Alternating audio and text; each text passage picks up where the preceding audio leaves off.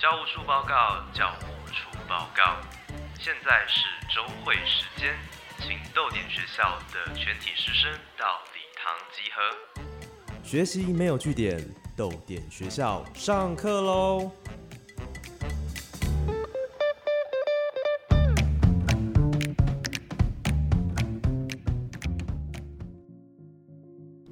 早安，逗点学校，我是教务主任廖静。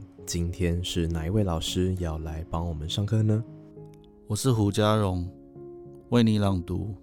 没有一天的星星和今天不一样。这里的冬夜刮冷风，没有人在街上，没有朦胧光芒。我向你吹笛，你不跳舞。好，胡江老师，请跟同学们先打声招呼吧。大家好，我是胡家荣。张老师今年出了新诗集，叫做《没有一天的星星和今天不一样》。这标题还蛮长的。是。当初为什么会选择呃用这一句话来当做你的书名呢？呃，我先讲后来发生的事，就是呃好笑的事啊，就是呃常常会有人留言就说。所以说每天的星星都一样喽，然后这时候说，所以说每天都一样的意思嘛？嗯呃，然后每每个人就这样写嘛，然后我也只能说，哎，对，是是是这意思，对，但呃，其其实我觉得，呃，并不只是这样，然后呃，无论是每个人的主观看到这一句的，呃，直接连接生命经验或什么的，但。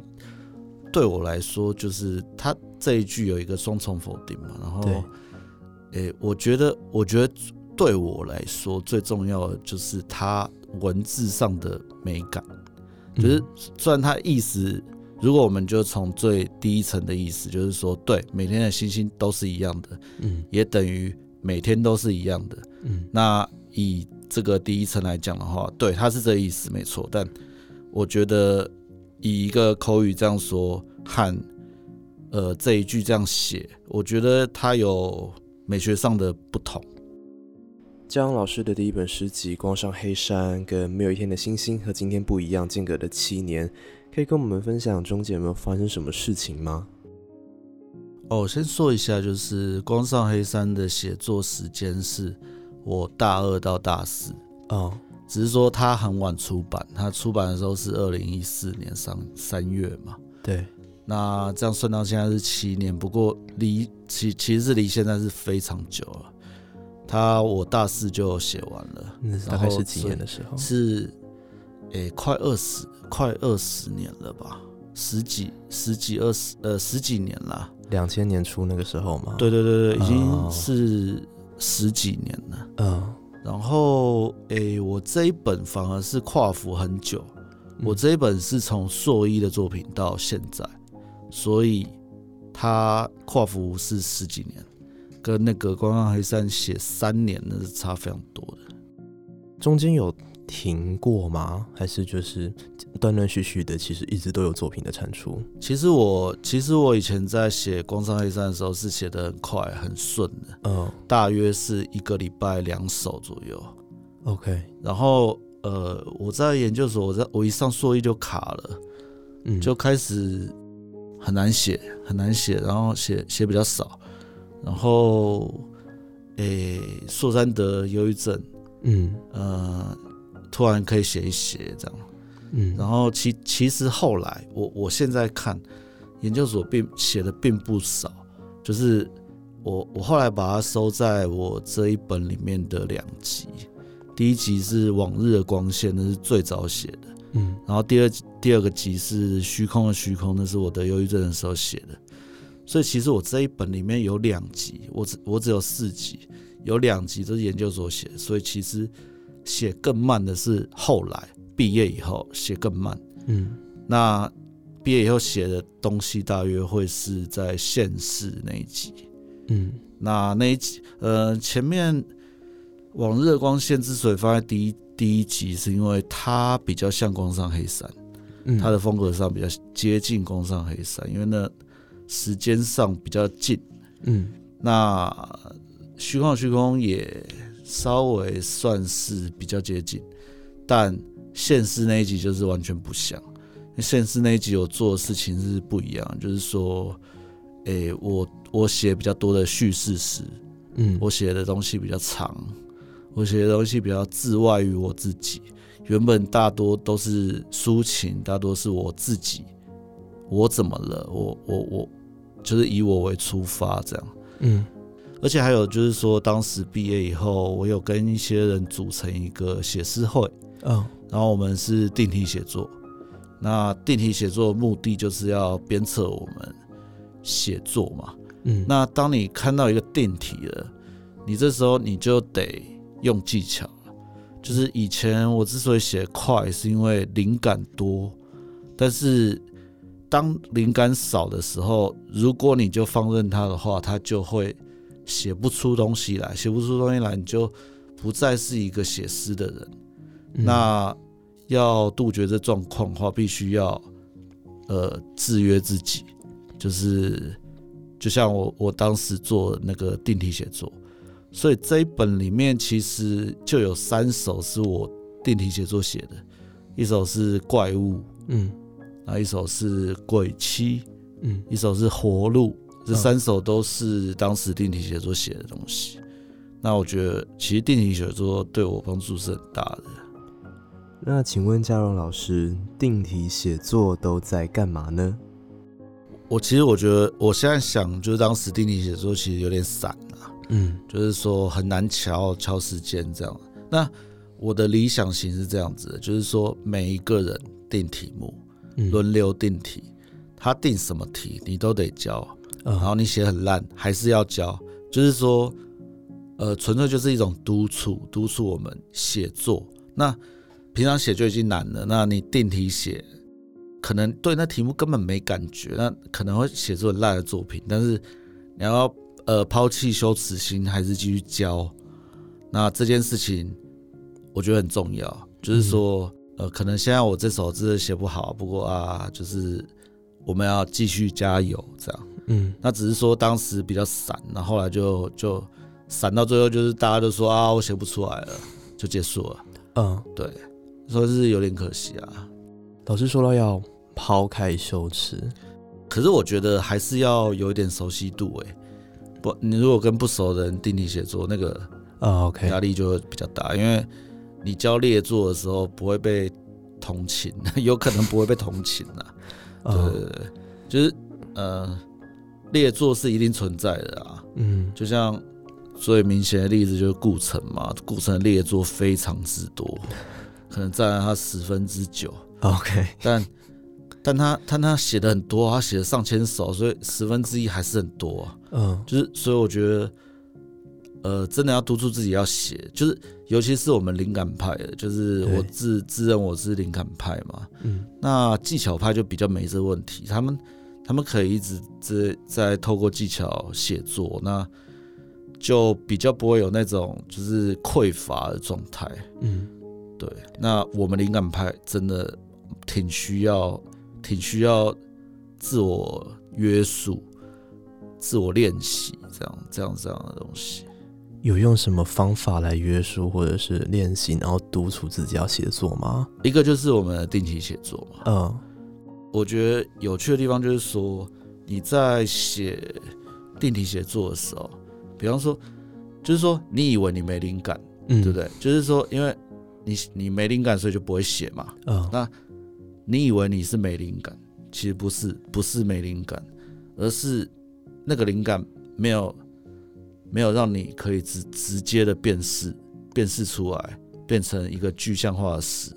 ，OK，然后，其实定理写作有趣的地方在于，你如果呃怎么讲，就是说有一个题目，你你你有一个题目的时候，反而好发展。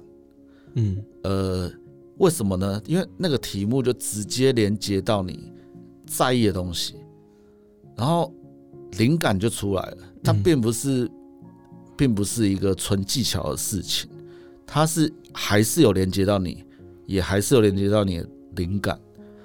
它是一个灵感与技术的糅杂，嗯所以我觉得这个东西有趣的地方在于这里，它不会成为纯技巧，它比较难成为跟你无关的东西，完全无关的东西比较难。对，通常我我的我的印象是，他都还是写出我，他都还是写出我在意的事情。嗯对，所以所以我觉得这个叫做怎么讲，逼着你指认灵感。指认灵感，对我来说是这样，就是有一个具象的东西逼着你指认灵感。嗯你不是没有灵感，只是灵感躲着这样，嗯，然后你你要把它抓出来这样。这跟我们一般呃对于灵感的一个迷思，就是你要等着它出现，但到现在到老师的手法反而是要主动的去辨认、去寻找。对啊，如果如果可以像顾城那样子，就是随随手都在写诗，他随便写在那个呃纸上面，他他写在墙上，嗯这样随手写随手写，这样如如果灵感能那么多的话，我们也不需要定题写作了，我嗯们就吃灵感就好了。但是事实上就是没有办法，嗯就是呃每年等都等不到，嗯呃就是所以必须逼他，哦 OK 就逼他出来这样。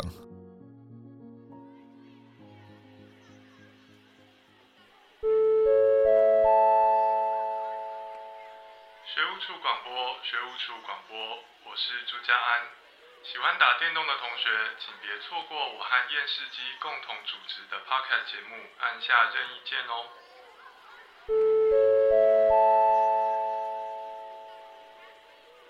校外人士报告，校外人士报告，我是留守班的总编辑黄思密。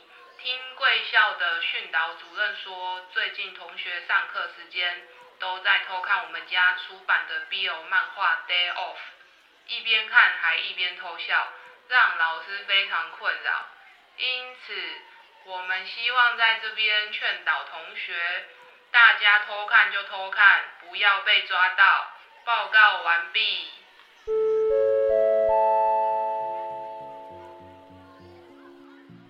好，江老师是台北人，然后研究所的时候在花莲读书。请问不同的环境会影响到老师的写作吗？呃，我回到台北，因为我是台北人嘛，嗯我其实在外，我其实在外县市只过了七年而已。嗯。我我不知道七年算长还是短。回到台北以后，我住家里嘛，然后家人都会在在附近，嗯。然后回到台北就要工作啊，要干嘛，很多事情烦心，对，然后就比较难写。我觉得这个是工作会消耗，是是会消耗的，嗯。就比较难写，就必必须要刻意，嗯，所以所以说才办那个写诗会，嗯。必须要刻意的写。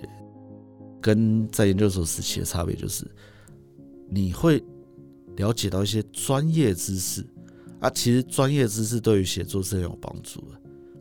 我说个比方哈，就是诶、动物知识，嗯我常我常会建议，就是年轻的创作者，就是说，呃，最好最好的阅读，反而是你去阅读一些专业知识，比方说动物知识嘛，就像嗯是我的叙事，我写虎鲸家庭，对，但是虎鲸是很多人是不知道虎鲸是什么的，嗯。虎鲸就是杀人鲸啊。OK，那可是你不可能把杀人鲸入诗嘛，因为因为很俗嘛，杀人鲸是很俗，而且嗯。而且杀人鲸并不杀人啊，就是你你灌了他一个一个错误的污名，那为什么会被叫做杀人鲸？倒是知道，就是人人类的呃呃台湾人的愚蠢，你说错误的辨认吗 呃对台湾人的愚蠢，就是？OK，就觉得它是一个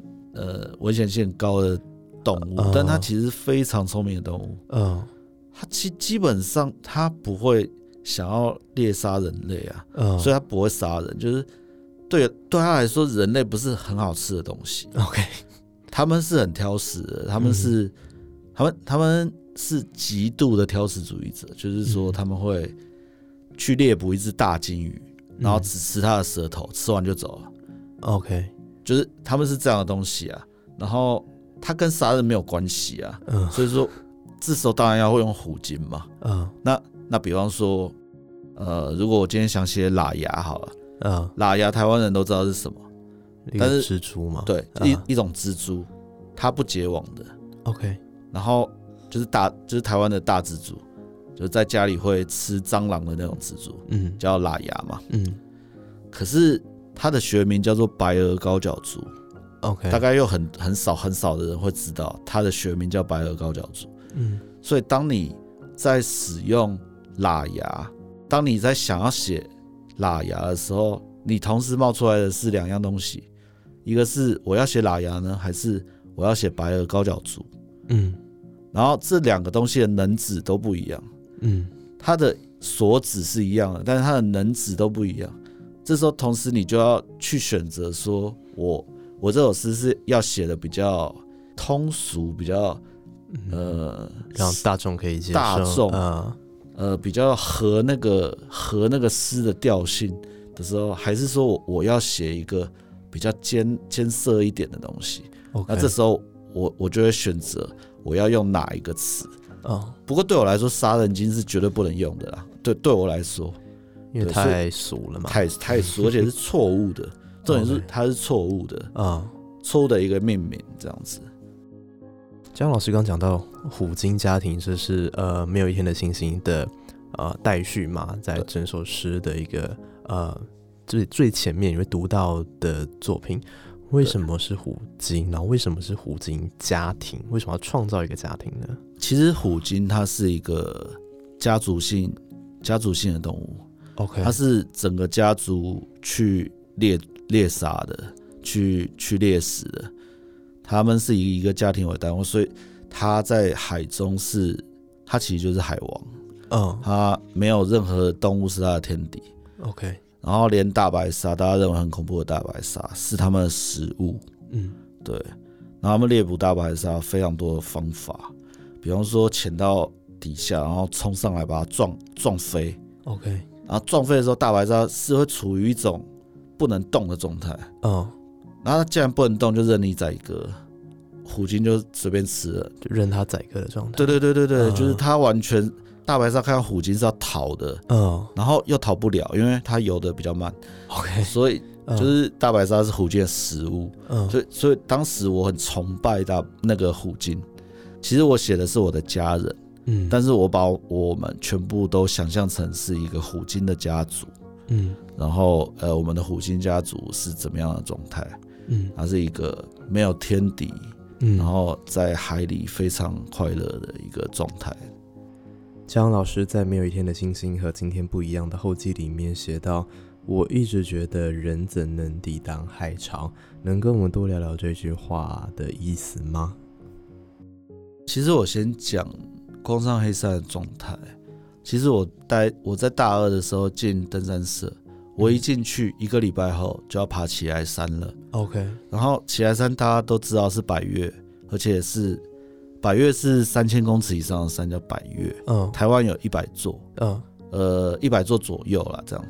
所以台湾是一个登山圣地，其实这样讲。嗯。然后就莫莫名其妙，我就要我我我我入社第一周就要，就是在在一周就要爬爬起来，嗯。然后然后他们就说啊，你一定可以的，你是泳队的，我我以前是泳队的，，OK，然后呃，其实其实起来他们没有告诉我的是，在登顶的时候有一段路，它只有一步宽，嗯。然后一边是悬崖，一边是峭壁，嗯。所以意思是说，你走错一步，你就会掉下去，掉下去一定死。